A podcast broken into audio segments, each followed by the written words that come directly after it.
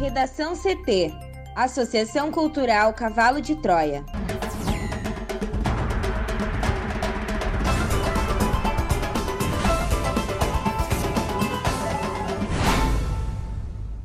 Agora, no Redação CT. Porto Alegre divulga calendário de vacinação até a próxima segunda-feira.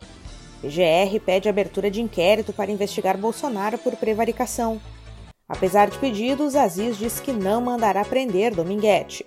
No bloco de educação, Leite veta integralmente a educação domiciliar no Rio Grande do Sul.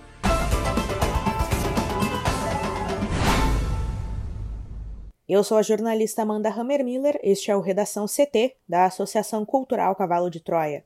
Céu ensolarado em Porto Alegre, a temperatura é de 17 graus. Boa tarde. A semana termina com predomínio de sol em todo o território gaúcho nesta sexta-feira. Na capital, a máxima fica em 19 graus. A previsão do tempo completa daqui a pouco. Porto Alegre divulga calendário de vacinação até a próxima segunda-feira. Mais detalhes com a repórter Juliana Preto. E a Prefeitura de Porto Alegre divulgou o calendário de vacinação contra a Covid-19 dos próximos dias. Segundo a Secretaria Municipal de Saúde, a ampliação de novas faixas etárias será possível com a chegada de novas doses ao Rio Grande do Sul.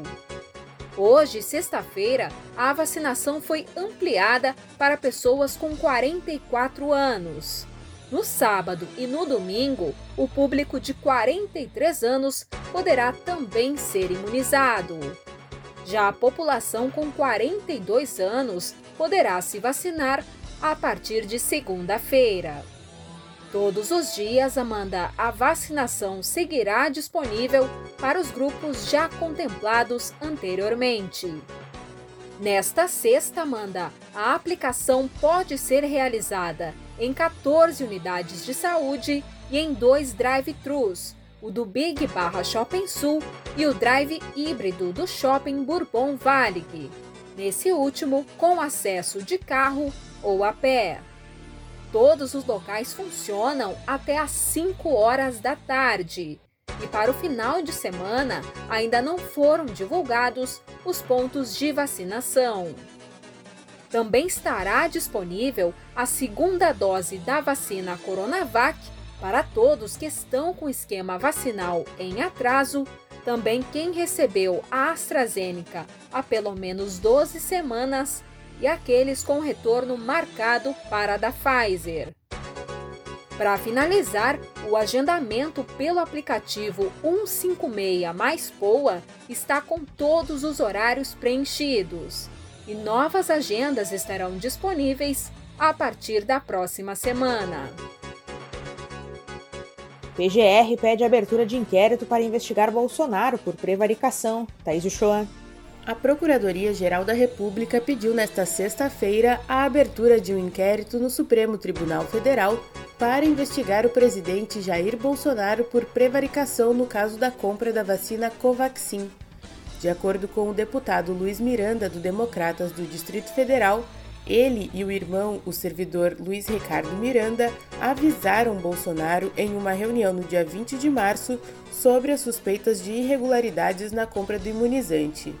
O inquérito buscará esclarecer se Bolsonaro prevaricou diante da denúncia, ou seja, não tomou as medidas cabíveis.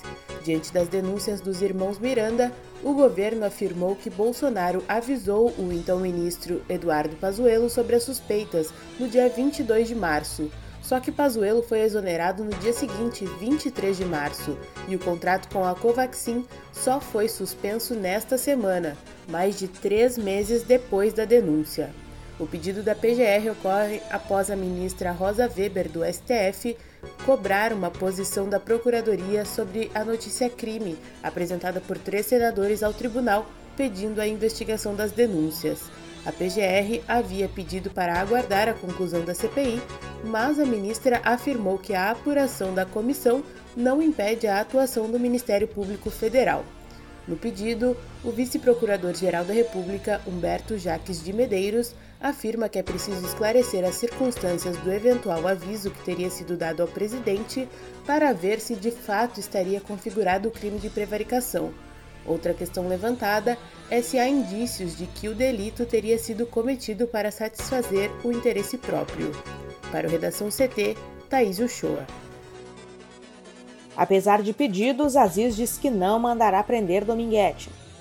Após vários pedidos de senadores para que o policial Luiz Paulo Dominguete seja preso por ordem da CPI da Covid, o presidente da comissão, Omar Aziz, afirmou que não irá ordenar a prisão do depoente, que se apresentou como representante da Davat Medical Supply e diz ter recebido proposta de propina do ex-diretor de logística em saúde da pasta, Roberto Ferreira Dias.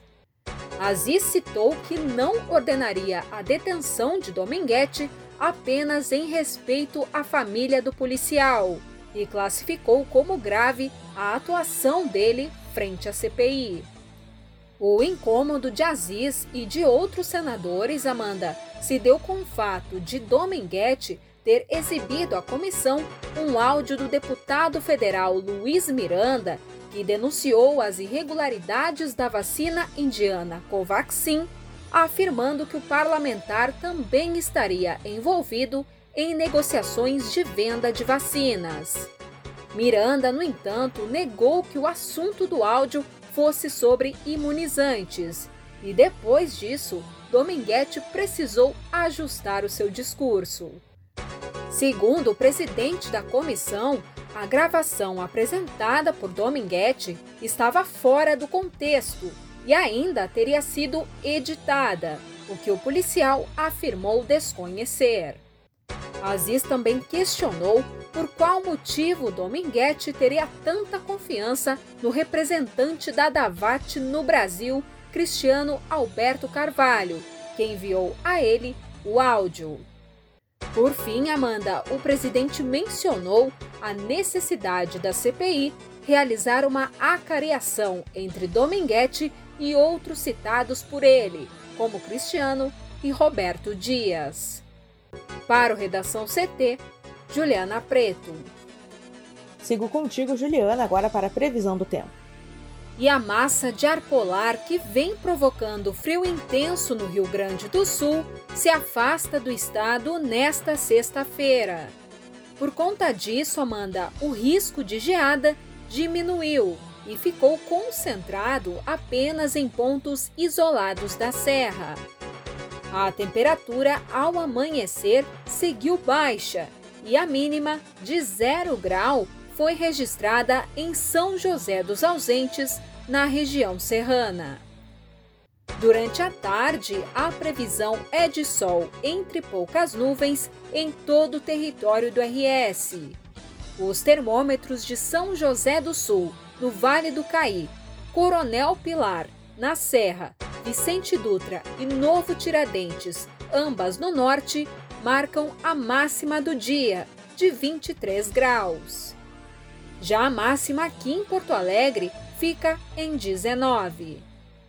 O final de semana também será ensolarado em todo o estado, com baixas temperaturas pela manhã e sem condições para geada.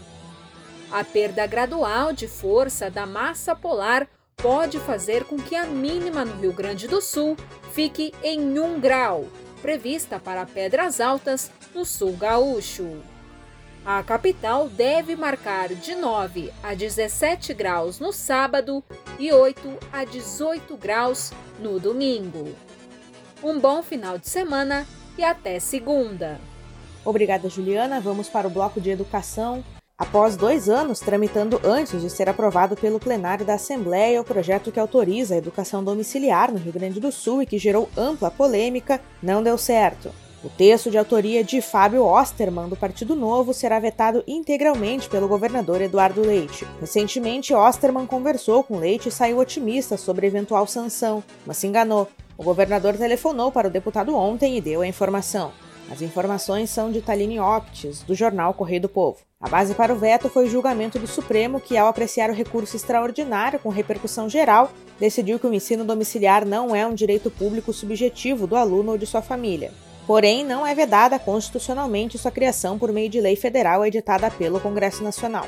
A decisão sustenta ainda que o inciso 24 do artigo 22 da Constituição Federal estabelece competir privativamente à União legislar sobre diretrizes e bases da educação nacional.